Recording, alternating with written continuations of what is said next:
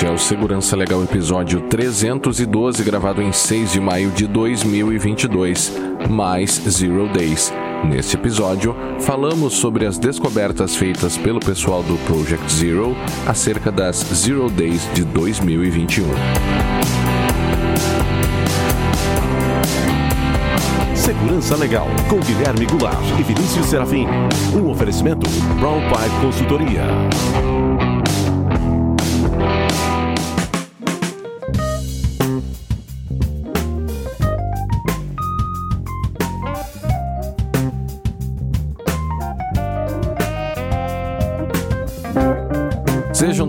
Muito bem-vindos. Estamos de volta com o Segurança Legal, o seu podcast de segurança da informação e direito da tecnologia. Eu sou Guilherme Goulart e aqui comigo está o meu amigo Vinícius Serafim. E aí, Vinícius, tudo bem? Olá, Guilherme, tudo bem? Olá, os nossos ouvintes.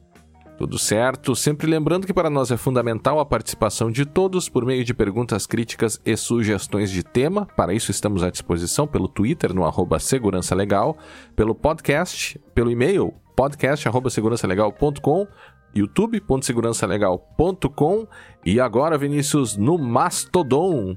Basta então você procurar lá por arroba segurança legal, arroba, porque no Mastodon tem duas arrobas, né? Ah, fica arroba, que eu também tô aprendendo a usar o Mastodon, né? Ah, eu não usei processo. Não, e, e- e já tem gente lá no, no, no nosso perfil perguntando quando que tu vai entrar no Mastodon, Ah, não Vinícius. sei. Então eu tô te cobrando publicamente aqui. não sei quando eu vou entrar em mais uma rede social. Eu tô pensando quando é que eu vou sair de uma Sair rede de uma social. rede, é, né? exato. Esse aqui, é, então, o nosso perfil lá é arroba segurança legal, arroba mastodon.social. né? Ou que quem quiser me seguir, também o meu perfil pessoal é arroba direito da TI, arroba mastodon.social.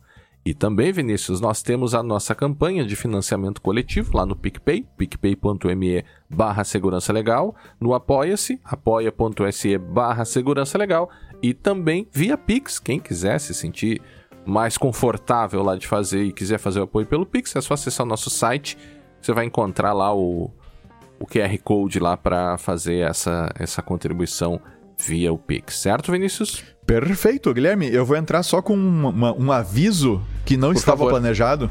Ah, ah, que eu estou com um carro cheio de caixinhas a serem despachadas pelo Ah, correio. sim, tá, finalmente já. eu consegui as caixas do tamanho certo. A gente embalou, fizemos todas aquelas. Aquele formulário de declaração de conteúdo, aquela coisa puxa, toda. aquilo é chato, né? Minha nossa, cara. Então, ah, eu vou, eu devo despachar. Hoje não deu pra despachar ainda, mas na pior das hipóteses, acho que na segunda-feira eu vou despachar as caixinhas com as nossas canecas, né? As Uhum. canecas sorteadas no, no, no- no episódio de 10 anos do Segurança Legal, junto com os adesivos que estão indo lá dentro das canecas. Hum, e tu Tá. sabe que eu até, quando a gente pediu os dados, né? Hum. A Camila que encaminhou a mensagem para pedir os dados para os nossos ouvintes, um deles era o CPF, né? É. E eu acho até que é interessante dizer, e até porque a gente está sempre falando sobre LGPD aqui, nós temos que preencher essa, aquela declaração que o Sim. correio exige, indicando é, quem vai ser o destinatário e precisa do CPF. E é uma coisa, eu, eu a gente está sempre comprando coisas na internet, enfim, já enviamos e recebemos coisas, até entre nós, né, Vinícius, uma Sim, outra sim. coisa. Eu nunca vi eles abrirem aquele negócio, porque aquilo fica colado na, Vou na, começar na a abrir as tuas aí. Te ligo, ó, é o Guilherme. Gente, ó, Pois quem estiver é. ouvindo, é o Guilherme que tá falando isso. Não sou eu, não fique abrindo as Mas minhas. é, é uma coisa muito sem sentido, sabe? Concordo, E além concordo. disso, você ainda precisa ficar tratando ah, dados pessoais que não seriam necessários para esse tipo de E- operação, e, né? sem contar o seguinte, né, Guilherme? A, a gente que cuida, ah, às vezes eu olho pro lixo ali e vejo um pacotinho com, ainda com o meu. Sabe quando a gente abre? Tu recebe a encomenda, tu abre, tu tira o papel todo, rasga aquilo tudo e joga no lixo. Uhum. Aí tu esquece que tem aquele negócio grudado dentro, Sim. no lado de fora. Aí tu, opa, peraí, peraí, peraí. Tu vai lá, abre e tá lá o teu nome, teu endereço, teus dados todos e aquilo tá indo pro lixo, num negócio ensacadinho, protegidinho. É. Eu fico imaginando, cara, nesses centros de reciclagem, É. quantos e quantos e quantos desses formulários não chegam intactos, Uhum. bem protegidinhos pelo plástico, contendo os dados de milhares de pessoas. É provável que sim. Então é. Provável que sim. Sem contar os produtos que estão ali dentro e tal. É, que daí, dependendo do produto, tu ainda consegue. é, Uhum. tu, tu consegue, depende do. Vai comprar um produto farmacêutico, aquela história, dados de saúde, dado sensível, né? Não, mas não vamos muito longe, né, cara? O próprio É. Mercado Livre, ele coloca no... no na parte de fora do pacote ah, vários outros dados, inclusive o celular, né? Tanto o. Mercado Livre quanto o iFood, fica o teu celular passando por, por aí aberto, assim, né? Uhum. Então, meu amigo, é complicado, né? É, mas vamos lá, vamos lá, vamos. vamos com Vamos fé falar. eu vou, que a fé não costuma É. falhar. Vamos. Vamos falar sobre o Project Zero, então, Vinícius. Então, É, um, sobre o blog, uma, uma postagem lá do, É. do blog do Project Zero. É, uma coisa eu acho que, que merece ser dita, né?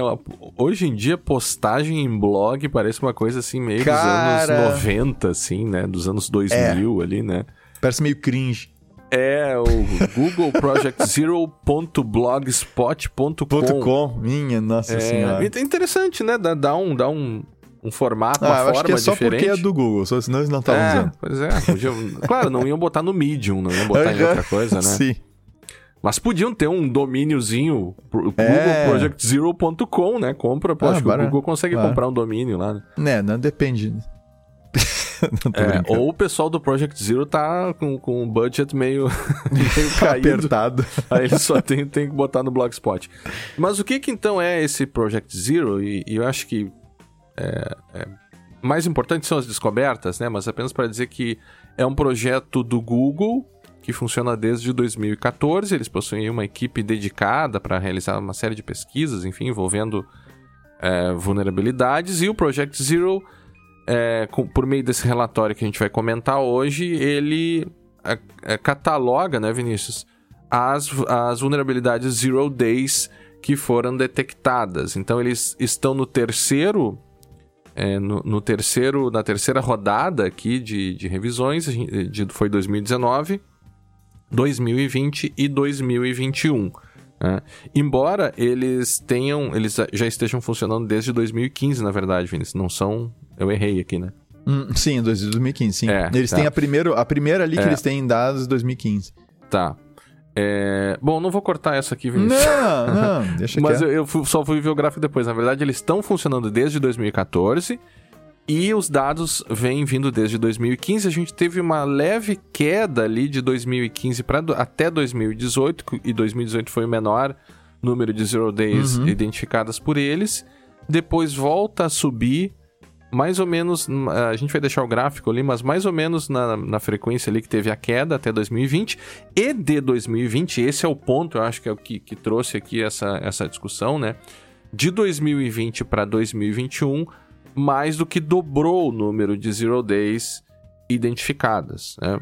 Mas antes da gente falar um pouco sobre as hipóteses e comentar um pouco alguns números aqui também sobre, né, porque eles dos produtos que, que envolveram essas zero days, é, quer falar um pouquinho, Vinícius, sobre o que, que é uma zero day? A gente está falando aqui de vulnerabilidades, né? Mas por que zero day? É, Zero Day, assim, quando a gente fala de uma vulnerabilidade, tá? Que ela é.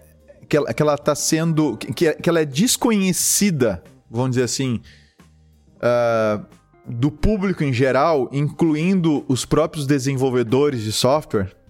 Tá? Ou seja, um Zero Day no Windows, tá? Ele é um Zero Day até que ele seja descoberto pela Microsoft e tratado, tá?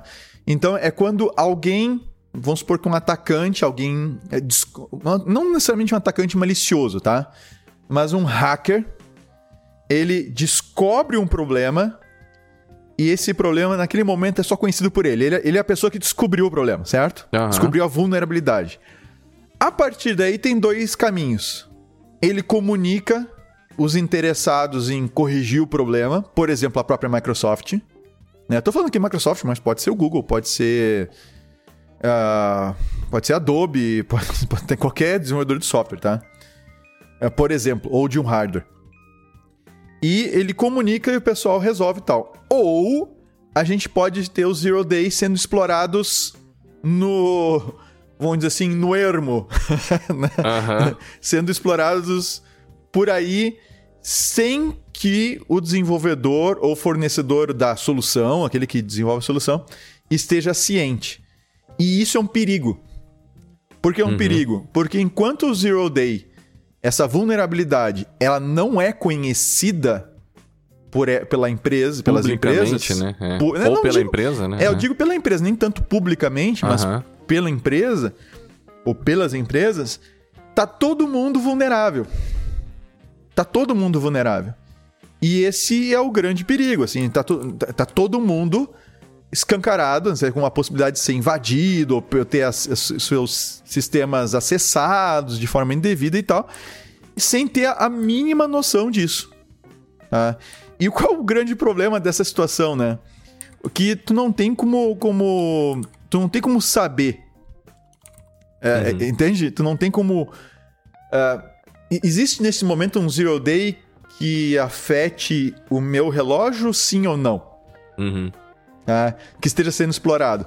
Então, até que alguém comece a explorar, até que alguém detecte essa exploração e divulgue essa exploração, a gente fica uh, sem saber o que está acontecendo. Uhum. Né? Então a gente tem um, um, a gente tem um problema bem, bem sério aí com, com Zero Days que não são comunicados rapidamente uhum. a, a aqueles interessados ou capazes de resolver a vulnerabilidade e comunicar rapidamente para a comunidade que usa aquele software, aquele sistema, aquele equipamento, para que atualize, faça a sua atualização para não estar mais vulnerável. Uhum. Então, é, nota que é uma coisa assim bem perigosa. Tão perigosa que, eu não sei se eu, se eu já posso entrar nisso, Guilherme, só para citar, né? Ou tu já sabe onde eu vou, né? Não sei, fala aí que eu também queria fazer um comentário, mas não, não, eu disse não assim, sei, fala aí. É tão perigoso, tá? E aí depois eu falo a questão do incentivo econômico, mas é tão perigoso que a gente tem um monte de empresa e governos, inclusive, interessados em comprar Zero Days, ou seja, tu descobre um Zero Day, tu pode ver. Não tô falando de Bug Bounty, tá? Que é diferente. Bug Bounty é o Facebook lá te dá um uma compensação em dinheiro se tu encontrar um problema lá e comunicar a eles o problema dentro de certas regras, tá?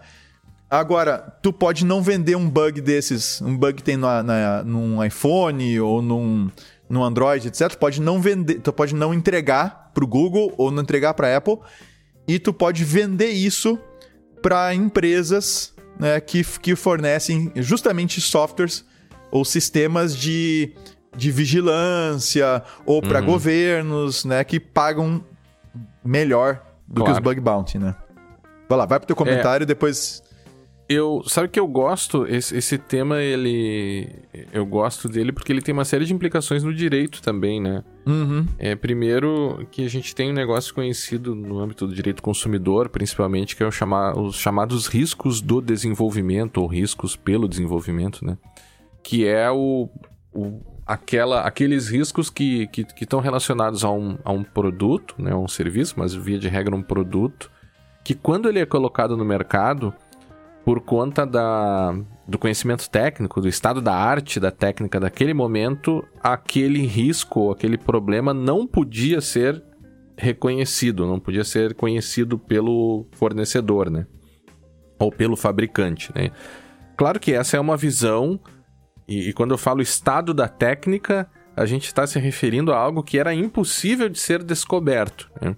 Então, em tese, né, se o Zero Day for realmente muito bom, no sentido de difícil de ser descoberto, você poderia encaixar a figura do Zero Day dentro dessa teoria dos riscos do desenvolvimento, e aí tem toda uma discussão de se o fornecedor seria ou não responsável pelo, por, essa, por esse tipo de problema de maneira geral, é, é, que foi que estava ali presente no, no produto dele. Eu creio que sim. Porque se não for ele, quem vai ser, quem vai arcar com o, com o risco e com as consequências vai ser, vão ser os usuários ou o consumidor, né? Uhum. Só que tem uma outra coisa também, né? Quando a gente pensa no Zero Day, é, não é porque a empresa, o desenvolvedor não encontrou aquele Zero Day que ele seja difícil de encontrar. Porque a gente pode estar diante, e ver se tu concorda com, com isso, Vinícius A gente pode estar diante de uma situação em que o desenvolvedor é, ele não adotou, não observou as, as melhores práticas, ou o mínimo que se espera de cuidado, é, ele foi negligente ou, ou imperito ali na hora de construir o software. É, aquilo fica, né, aquela vulnerabilidade fica lá presente, Uhum. E ninguém, ninguém sabe, porque talvez ninguém investigou, né? Você vai ter um software muito específico, pouco utilizado, ou que mexe com alguma coisa que não tenha um grande valor para eventuais atacantes. Aquela vulnerabilidade fica lá, digamos fica. assim, escondida. Uhum. Mas nota que quando a gente fala em Zero Day, a gente quase sempre está presente assim é, ou, ou, parece que soa diante é, que a gente está diante de uma coisa que seria absurdamente impossível de se descobrir e e não sei se isso é necessariamente verdade. Eu acho que até eles falam ali que as técnicas não mudaram muito. Eu acho que a gente pode dizer também que podem existir zero days por conta da do desleixo do desenvolvedor. Tu concorda ou não? Sim, é, é assim. É claro que, que em softwares é, que são muito utilizados, né? Ou, ou uhum. que são uhum. mantidos por empresas que têm uma capacidade muito grande, uma capacidade econômica, digamos assim, boa para manter uma equipe focada em segurança, que não é todo mundo que tem isso, né? Microsoft tem condições de fazer uma coisa dessas, por exemplo, né? Então, de ter engenheiros de segurança, ter gente, né, um, uhum. um, o tempo todo dedicado para isso, ter equipes dedicadas a isso e, claro que isso vai tornando cada vez mais difícil tu encontrar algum tipo de problema, alguns mecanismos de defesa que vão sendo implementados e tudo mais. Mas, no geral, uh, a, gente, a gente continua aquele problema que eu, que eu já citei mais de uma vez, acho que nos nossos episódios, que é aquele desenvolvimento focado na funcionalidade. Uhum.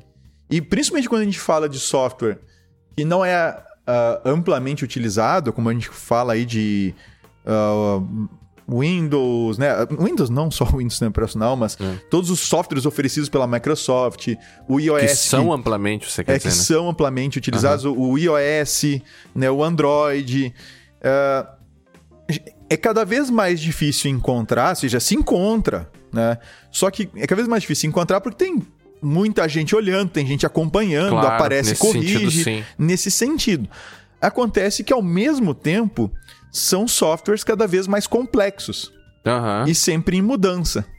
E isso acaba meio que fazendo a roda girar. Ou seja, tu não consegue ter um momento que, não, terminei, acabou, não tem problema mais. né? Uhum. Porque tu tem atualizações, tu tem mudanças, tu tem novas funcionalidades, tu tem gente mexendo no código, o código é complexo, cheio de integrações, cheio de coisas. Então, isso acaba naturalmente é, gerando uh, novos problemas, né? novas, novas situações. Então, uh, eu diria que tu precisas cada vez mais de gente dedicada com tempo e conhecimento para conseguir encontrar essas falhas e que sejam graves e exploráveis. Não adianta só tu encontrar uma vulnerabilidade que ela existe, mas ela, ela não, ela, tu não consegue explorar ela por alguma outra condição do ambiente, tá? Então ela existe, mas não, não, é, não, é, não é factível, não é possível explorá-la. Então tem que achar de um jeito que ela possa ser explorada, que ela seja prática de ser explorada. Por isso que, por exemplo, uh, vulnerabilidades que permitem o que a gente chama de RCE, né? Remote uh, Code, Ex Code Execution, Execution.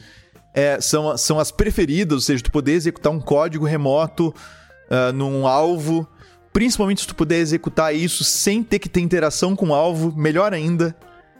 Então, é, é nota que não é encontrar ou não encontrar vulnerabilidade? É, é encontrar vulnerabilidade, verificar as possibilidades de exploração, de uso, para daí chegar numa exploração prática que dê algum retorno para o atacante, né, para os atores envolvidos. E isso precisa de cada vez mais conhecimento. Agora, eu estou falando em softwares, né? Uhum um, topo de com, linha, um digamos, topo de né? linha, assim, com o pessoal utilizando o tempo todo, muita gente usando, muita gente olhando, visados, muita gente é. cuidando, é. exatamente. Agora, quando a gente fala de softwares uh, sim, desenvolvidos, né, por, software house e tal, que vão desenvolvendo, claro. ah, desenvolve um aplicativo, esses aplicativos que a gente vê aí todo dia para celular e tudo mais. Aí, cara, aí, aí a coisa, aí realmente muitas vezes fica só na funcionalidade. Uh, ou seja, o foco é na funcionalidade e a segurança fica em segundo plano. E aí Aí nós temos um problema bem sério, tá? Que aí nós temos zero days nesses softwares, né? Mas que são brincadeira de criança no sentido de que são problemas normalmente muito bem conhecidos. Estão listados no ASP Top 10 e outras coisas né, que a gente já comentou aqui no, nos nossos episódios. Então, é, é ainda pior. É ainda pior. Eles só não são amplamente explorados porque não são não tem uma base de usuários tão grande quanto tem esses outros softwares, né, que a gente, a gente comentou. Uhum. Como o iOS, por exemplo. Apenas para lembrar uma coisa que eu deveria ter colocado lá no início, Vinícius, é. que eu, eu também ouvi sobre, esse, sobre essa questão lá no, no Open Source Security Podcast. É. Eles, o episódio 321 deles, eles falam sobre o Project Zero on Zero Day, é. E eu acho até que eu te passei um, esse podcast em uma outra situação, tu não gostou muito dos caras, assim. Não, eu, eu tenho aqui é... na minha listinha. Tu tem também esse? Tenho. Aí? Não, é. eu tenho, eu tenho aqui na minha listinha, não, eu não ouvi, tá?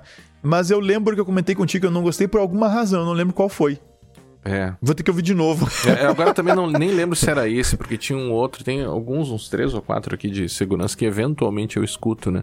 Uhum. É, Antes a gente falar das hipóteses, Vinícius, e, ou sobre qualquer outra coisa que tu queira falar sobre o tema, né? É, mas eu queria só ler aqui algumas, alguns dos achados. Eles estão fora aqui de número crescente, mas estão na ordem que foi posta no relatório.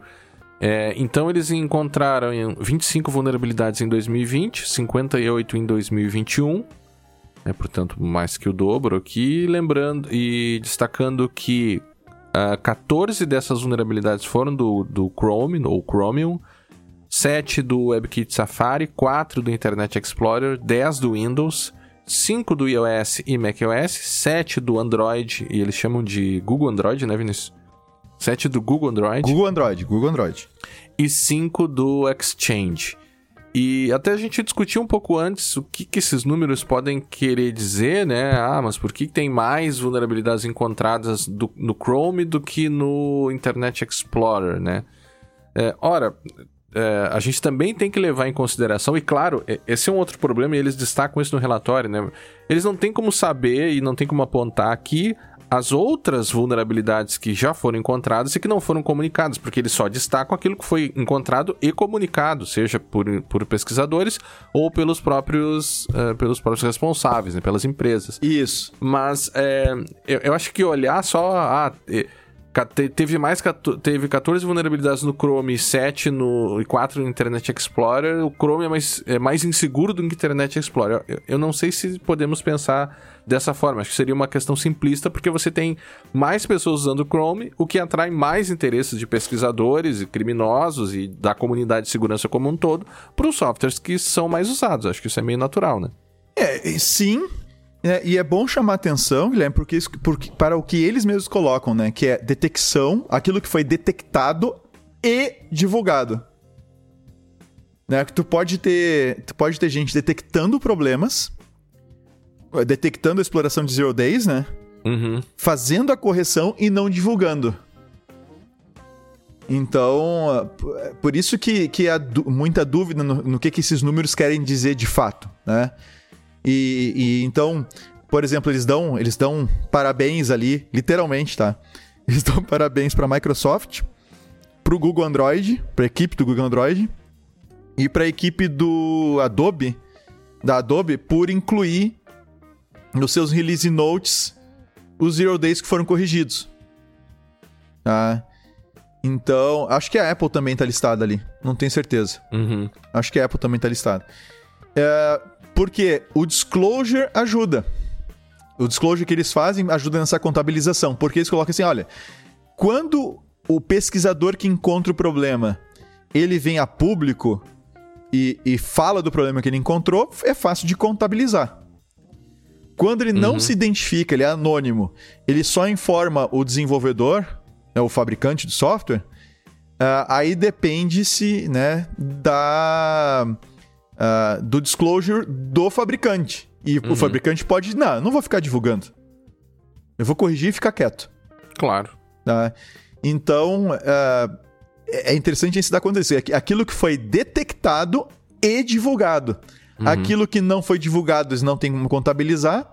E muito menos aquilo que foi detectado. Ou seja, zero days que estão sendo explorados por aí, a gente não tem a menor noção que isso está acontecendo. Claro. Mas é, mas esse crescimento, né? Ele, ele é sempre difícil interpretar números dessa natureza. E, na verdade, é sempre difícil interpretar números no mercado da, da segurança, né? A gente já falou sobre isso em alguns momentos é, e me parece que essa aqui é uma pesquisa realmente e traz números realmente importantes, diferentemente daquelas pesquisas, Vinícius, que dizem no ano passado, o mundo perdeu um trilhão de dólares por conta dos ataques é, cibernéticos. Eu né? lembro de uma pesquisa que começou com não sei quantos trilhões, depois reduziu não sei para quantos uh, uh, bilhões, e depois não sei para quantos milhões, a coisa foi reduzindo, reduzindo, reduzindo. É, é meio estranho uhum. essas coisas, mas tudo bem. É, aqui você pode ver que, que há uma metodologia que é muito simples, pega as zero days que foram detectados e divulgados, só que houve um aumento né, Vinícius, de 2020 para 2021, um aumento que não tinha havido ainda nessa. Expressivo, né? Expressivo. Mais, é, mais, mais que o dobro, o que não havia acontecido ainda de 2015 a 2020. Então, qual é a, a, a, tua hipótese? Eles têm algumas hipóteses ali também, teria mais gente pesquisando, né?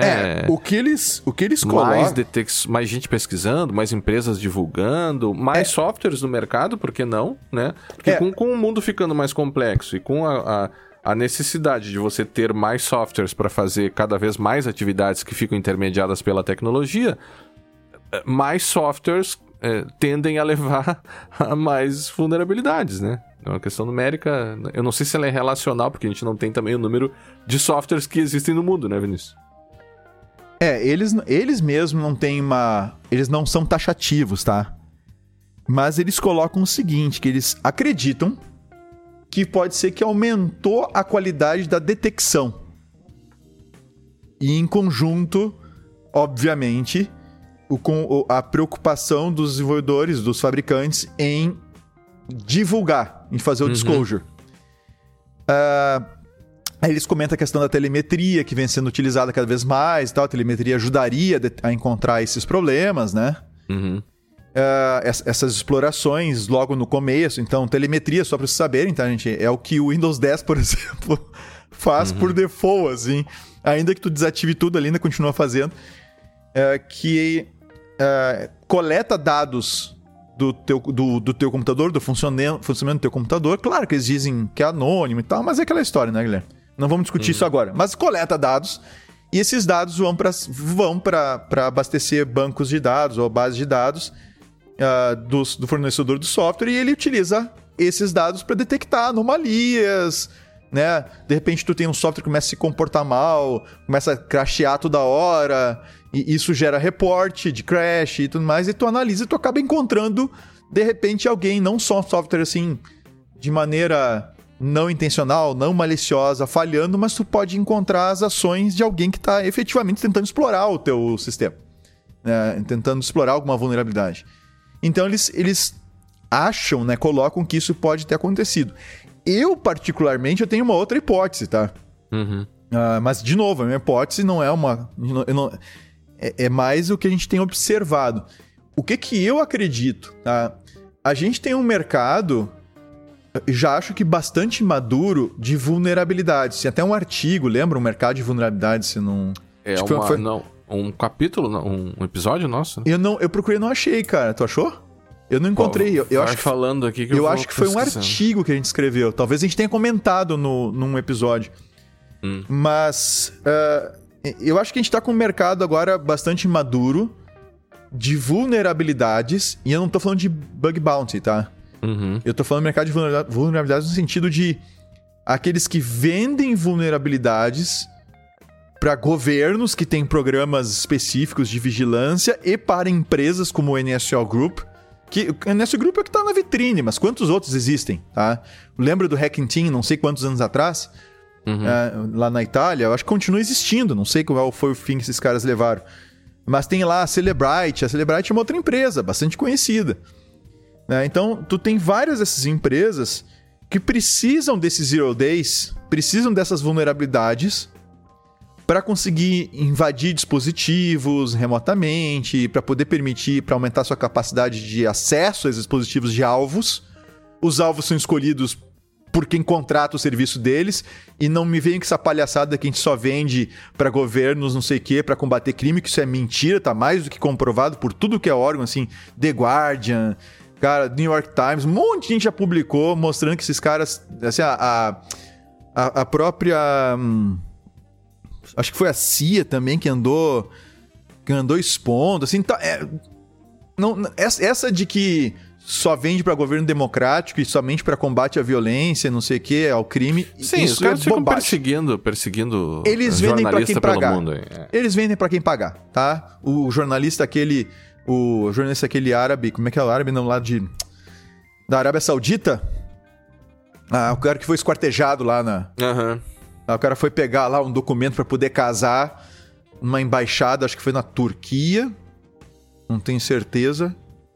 E o cara foi esquartejado. Aí, e usaram justamente né, um desses softwares para. Até acho que foi o Pegasus que eles utilizaram para acompanhar esse cara. Esse pessoal, eles precisam dessas vulnerabilidades, eles precisam que elas se mantenham em sigilo, ou seja, que elas não sejam divulgadas, justamente para que eles possam explorá-las. Porque se elas chegam ao conhecimento, por exemplo, da, de um fabricante de celular, seja ele qual for, e esse fabricante corrige a vulnerabilidade, ela se torna inútil e eles perdem um, um- um método de Ativo, acesso. né? tá? Então, o que, que, eu, o que, que eu acho que está acontecendo? Tá? A gente tem um, um mercado mais maduro né, para essas vulnerabilidades. É um mercado que tem um incentivo econômico bastante grande. Há alguns anos atrás, uma vulnerabilidade num iPhone, no iOS, eh, por ela foi, paga dois, foi pago 2 milhões de dólares por uma vulnerabilidade. Tá? Então, eu acho que existe um incentivo econômico bastante grande e tu tem grupos cada vez mais especializados e organizados justamente buscando esse ganho econômico. Ainda que não sejam eles explorando diretamente a vulnerabilidade, que os tem, há também estes, né? mas que simplesmente procuram e vende para quem paga mais. Não, mas como é que isso se traduz em mais publicações de Cara, Zero Days? em mais. Não, não necessariamente em mais publicações, mas eu acho que em mais ocorrências né, de exploração de Zero Days. E aí, mais ocorrências leva a mais detecção. E aí, se o pessoal já tá num caminho de, de disclosure, a gente não sabe quantas eram feitas disclosure e quantas não eram. tá? Mas eu acho que isso acaba empurrando tudo, é mais um fator. E será que eu também vou, colocar já que a gente tá no campo das hipóteses aqui, né? É, a gente poderia imaginar também é que será que nós não temos profissionais de menos para dar conta de demandas cada vez mais demandas cada vez maiores de produção de software e nós não, não temos o acompanhamento é, do número de profissionais, a dificuldade de treinar e formar um profissional que trabalha com segurança, por exemplo, que a gente sabe como é difícil, né? Será que de repente o que não está acontecendo não é que. é- é, de repente os softwares estão ficando piores mesmo? E nós chegamos num, num momento em que a coisa melhorou, mas agora está piorando. A gente sempre acha que as coisas estão melhorando, né? Mas não. Às vezes o mundo pode estar piorando em alguns aspectos, né? Será que não é esse o caso aqui? Ah, mas agora, agora tu me deixou pra baixo, cara. É, aqui não, é- não. é- É, mas assim, ó, eu entendo o que tu tá colocando e eu concordo contigo. E, e a gente. E aí, pelo nosso envolvimento no ambiente acadêmico, né, Guilherme? Tem. A Aham. gente tem esse, esse pé aí que no, no ambiente acadêmico a gente sempre cita. Ah, de fato, cara, ah, o que, que a gente tá vendo, né? O que que. Eu tava conversando com, com uma professora da URGS esses dias, né? E ela colocando que o que tem acontecido na, Universidade Federal do Rio Grande do Sul, tá? Uhum. E, e tem acontecido em outras federais, é que alguns cursos não estão conseguindo preencher as vagas pela baixa procura. Uhum. Ah, a gente teve uma redução de 38% no crédito do FIES, tá? Uhum. que até onde foi divulgado foi por falta de procura também. Nas faculdades particulares, em geral, a gente tem tido um problema também, também Uhum. né? principalmente naquelas que com ensino presencial, de falta de aluno. E eu já começo a ver algumas que são à distância reclamando que também estão sofrendo com falta de aluno. Uhum.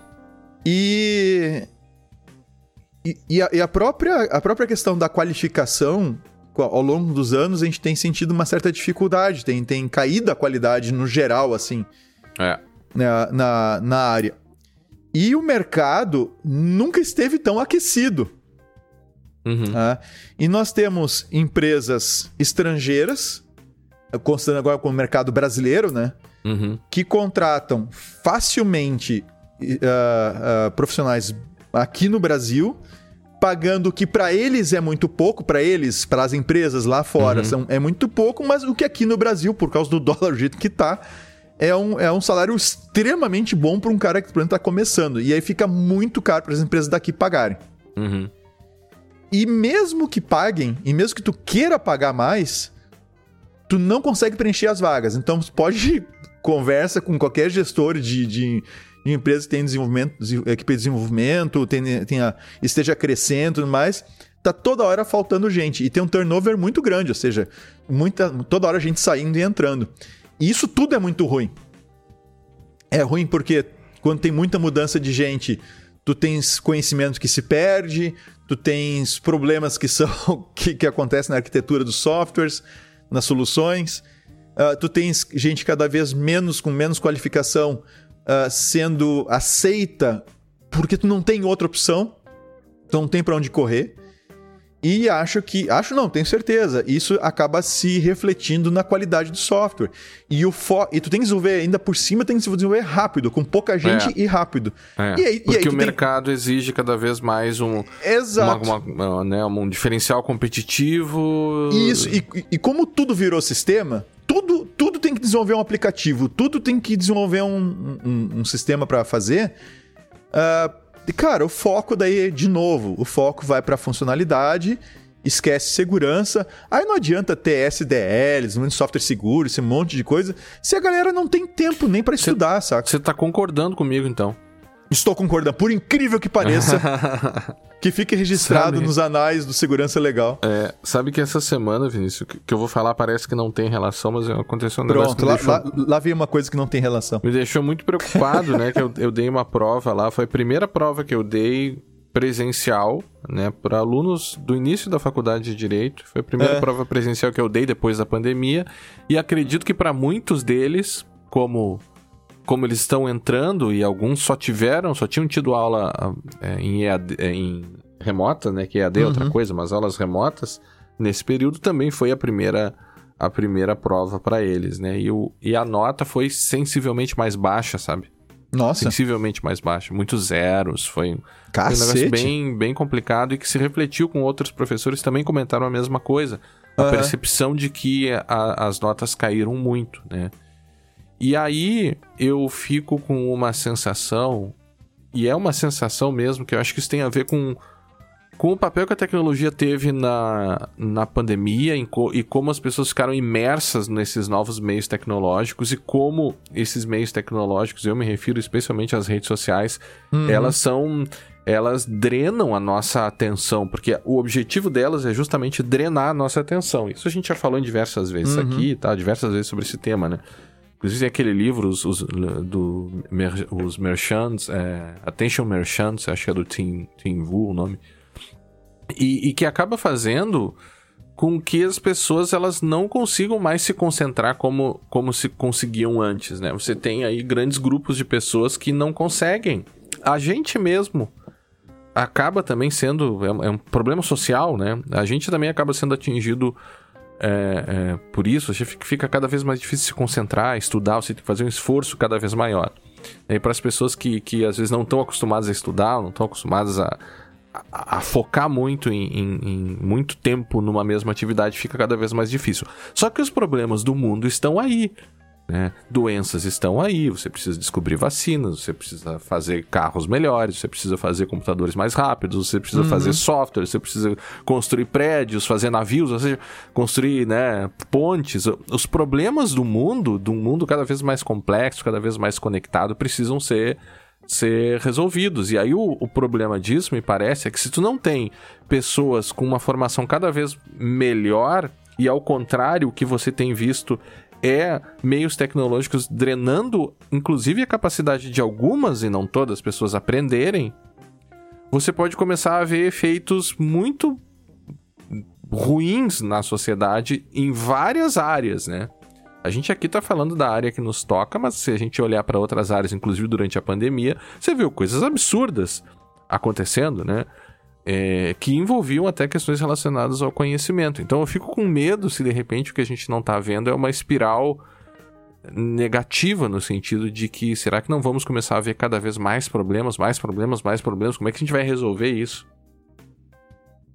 Cara, eu não sei como a gente vai resolver isso, porque daí tu, aí tu entra num ponto que eu, eu, eu quero um dia que a gente gra gravar sobre esse assunto, mas nós precisamos de pessoas mais que estudam esse tema, tá? Assim, uhum. uma forma realmente aprofundada, que é a questão da educação.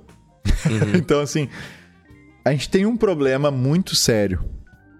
E da formação que vem lá desde o do, do ensino fundamental, ensino médio, para daí chegar no ensino superior.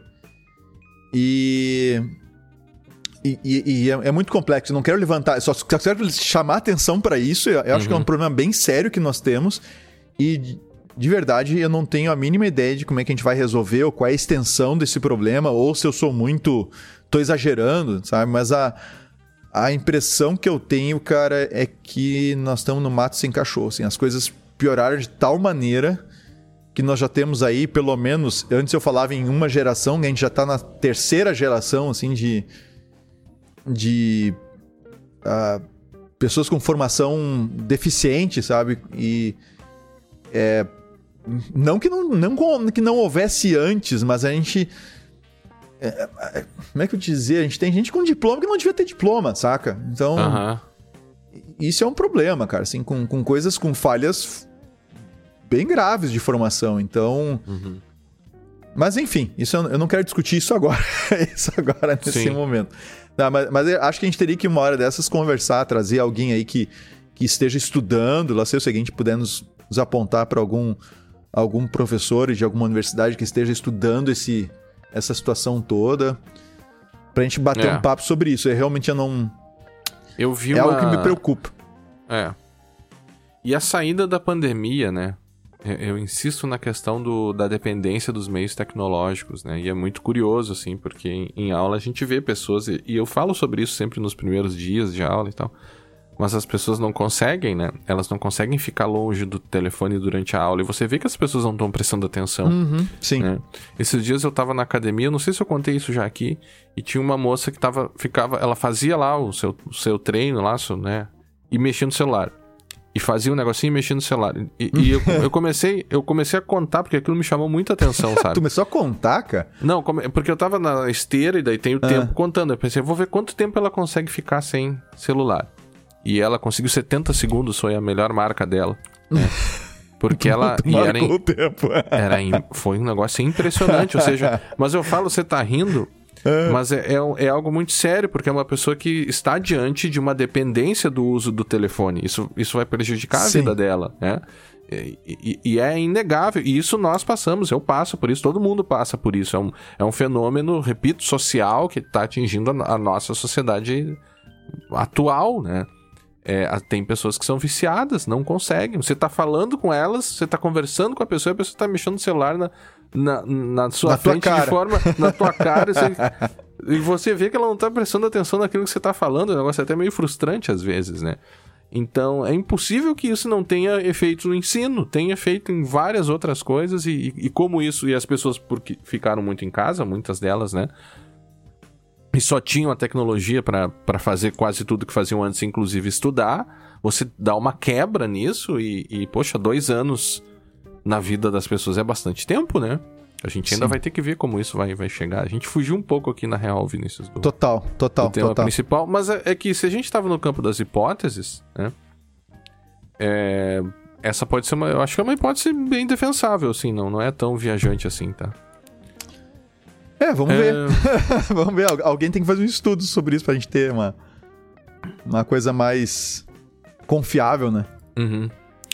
Para terminar aqui, Vinícius, eles ainda disseram, né, que as técnicas para as descobertas não mudaram e que os padrões envolvidos aí nos Zero Days, tanto acho que na sua ocorrência quanto na sua detecção, salvo engano, não mudaram muito, né? Ou seja, você não teve alguma criação de uma técnica ou algo substancial que ocorreu não, no mundo, ele- né? é, não é com relação à técnica, mas ao tipo de problema descoberto. Ah, tá. Então, corrupção de memória, eles citam ali, mas tem uma lista de corrupção de memória, um deles. tá? O, o outro é buff overflow, pelo amor de Deus, né? Aham, Sim, Assim, sim, sim. Poxa, buff overflow, mas, aí- mas sim, buff overflow. Eu até vou dar a listinha aqui pro pessoal aqui, ó. Então, o- outra é tentativa de uso, o que a gente chama de use after free, é que tu tenta utilizar uma estrutura de memória, uma variável, depois que tu liberou a memória. tipo, cara, isso aqui é um erro muito... Tá, tudo que é livro tem sobre esse tipo de problema. 17, né? Que- 17? 17 eram, eram desse tipo. Aham. 6 era de escrita e leitura fora de, de limites. 4 era um buff overflow. Outros 4 era overflow de, de inteiros, que é quando tu estoura a capacidade do inteiro, ele zera e volta. E aí depende do. do depende do contexto onde tá usando aqui, onde acontece esse overflow de inteiro, ele pode gerar um problema. Então tu tens. Como é que eu vou te dizer? Tens aí uma. o- esses que eles listaram, né? Uhum. é, é, são coisas bem comuns, assim, são tipos de vulnerabilidades bastante comuns. Que a gente não É. deveria mais estar lidando com elas. Mas aí é que tá, né? Aí liga um pouco com aquilo, né? Você pode sim estar diante de problemas que eventualmente não deveriam acontecer e que estão acontecendo por algum motivo. Pode ser desde a, a, a, a imperícia das pessoas envolvidas, pode ser a questão da rapidez, né? Ou seja, você precisa lançar softwares cada vez mais rápido e, e tem certas coisas que você precisa de tempo para fazer, né? Várias coisas você precisa de tempo, você não consegue, sei lá, fazer um vinho antes da, da- de ter a uva, a uva tem que crescer, a pessoa, a criança tem que crescer no ventre da mãe. Tem certas coisas que você não pode pular muitas etapas, né? Mas você acaba fazendo por, por outras finalidades, né? Ou seja, você tem é, certos empuxos aí que, que até econômicos envolvidos nisso, talvez, né? Porque não deveria estar acontecendo. Ainda mais com esses grandes aqui, né? Porque a gente tá falando de Windows, de Chrome, de. Claro que também, por outro lado, são softwares mais complexos também, que deixa, que deixa a equação mais difícil, porque a gente tá diante de uma equação, na verdade, né? Não é um softwarezinho qualquer. Você tá falando É. de um sistema operacional, né? É, é, aí, aí a questão, tu, tu tens mais gente, né? Esse, é- esse é o problema, tu tens mais gente, desculpa, não é mais gente. Tu tem mais gente, sim, Uhum. mas tu tens softwares mais complexos e aquilo que eu coloquei, a complexidade inimiga da segurança, ela vai gerar problema também. É, Mas as então- linguagens e a- os ambientes de desenvolvimento, eles não estão mais também preparados, fazem novas coisas e verificações. Cara, tu né? tem. Não, é, é que tá. Tu tens, por exemplo, tu tens, tu tens linguagem, por exemplo, como o Rust. Tá? É, pra quem mexe em C aí e, e já deu uma. Já quer dar uma olhada em alternativas, dar uma brincada, dá uma olhada no Rust, por exemplo. tá? O Rust, a priori, ele se coloca como uma opção mais segura do que o C. Uhum. tá? Só que ao mesmo tempo, cara, quanto código tem escrito em C e quanta gente tem desenvolvendo em C ainda e mantendo coisas em C e quantas pessoas estão mantendo Rust? Uhum. Tá? Então, assim, Rust muita gente ninguém conhece, nem sabe que existe. Mas C todo mundo sabe. Ah, pode não saber programar em C, mas sabe que Uhum. existe. Ah, então, aí tu tens outras linguagens, como por exemplo Swift, tá? que iniciou lá com a Apple e depois é aberto aí para quem quiser usar. Essas linguagens, assim, Rust, Swift, são linguagens que se propõem justamente a ter mecanismos ali que evitem é, um buff overflow, Uhum. é, evitem esses tipos de erros, né? O free after use da vida, tu Aham. modificar coisas que não deveria modificar. Então, por default no Rust, por exemplo, por default as, as variáveis não são variáveis, por default as variáveis são constantes. É uma coisa estranha, mas é. Então, se tu quiser modificar, tu tem que modificar, mas é mais chato de programar. Então, tu, tu tens alguns paradigmas, tem algumas linguagens que se preocupam mais com segurança e tal, mas no final das contas, cara, tu ainda tem muito C, por exemplo. Né? Em tudo. né? Em tudo. Então, resultado, tu ainda tem muito, muitos tipos de, de problemas, né? E assim, ah, mas eu não desenvolvo em C, beleza, mas tu, tu usa bibliotecas que são desenvolvidas em C. Sim. Ah, então. E eu não tô dizendo que ser é um problema, tá, gente? Não tô, pelo amor de Deus, eu adoro não, ser. Você falou, e- Vinícius acaba de dizer que ser Não, não, é uma linguagem insegura. ser a minha linguagem do coração, assim, eu adoro ser, adoro, assim, é, eu adoro ser. Então, é- é, tem isso, sabe? Não é uma coisa que e, e- e tem certos problemas que sim, tem certos problemas que um compilador consegue resolver, consegue detectar, ah, certos problemas que, que a própria estrutura da linguagem pode evitar que aconteça. Mas tem uma série de outros problemas que não depende da linguagem, entende? Depende da cabeça do cara que desenvolve. Aí, Uhum. aí tu tá com uma outra classe de problemas na tua frente. Eu espero, e já terminando da minha parte, que a gente não esteja perdendo a capacidade de resolver problemas complexos, porque se isso estiver acontecendo, ah, isso aqui vai ser fichinha para os problemas que a gente vai ver no futuro, né? Cara, eu acho que a gente tá. Ah, eu acho que a gente tá porque ah, cada vez mais a gente tem que voltar aos fundamentos da segurança para tratar problemas de segurança. Coisas que já deveriam. que a gente esperaria depois de. Cara, 20 anos, cara. Mas Assim, no direito também é assim, né? Ah, eu sei, cara, mas assim. tem, tem certas coisas que são tão básicas, são tão óbvias, que não deveriam estar mais acontecendo. E o que a gente tá vendo, em vez de diminuir, é aumentar. E aí. Você falou do mercado de vulnerabilidades, né, e o futuro da segurança. Na verdade, não foi um episódio, foi uma tradução que eu e o Vinícius Serafim fizemos, uma tradução autorizada pelo autor, no caso o Bruce Schneier, que nos autorizou a fazer essa essa tradução. Veja só, Vinícius, lá em 4 de junho de 2012, acho que ela foi feita antes, mas dá para dizer aqui para fechar a conta de que fizemos essa tradução autorizada aqui, com notas, inclusive, explicativas, há 10 anos. Legal, né? Interessante. Caramba, caramba. Eu, A gente entrou em. Agora, agora tô falando, lembrei. Sim, a gente mandou um e-mail pra ele. a gente encontrou em contato Nosso com o amigão, né? Nosso amigão Bruce Schneier. Só não me peça uma foto com ele porque eu não tenho. Não, mas, mas tá lá. Eu vou, eu vou colocar no show notes aqui também, Vinícius, pra quem quiser ler. Pra ver, até pra ver que se envelheceu bem esse artigo aqui, né? E a tradução também. Eu acho que sim, cara. Eu acho que sim. Do que eu lembro dele, eu acho que sim. Uhum. Bom, é, era isso? Era isso. Vamos lá então. Bom, então agradecemos aqueles que nos acompanharam até aqui e nos encontraremos no próximo episódio do podcast Segurança Legal. Até a próxima! Até a próxima.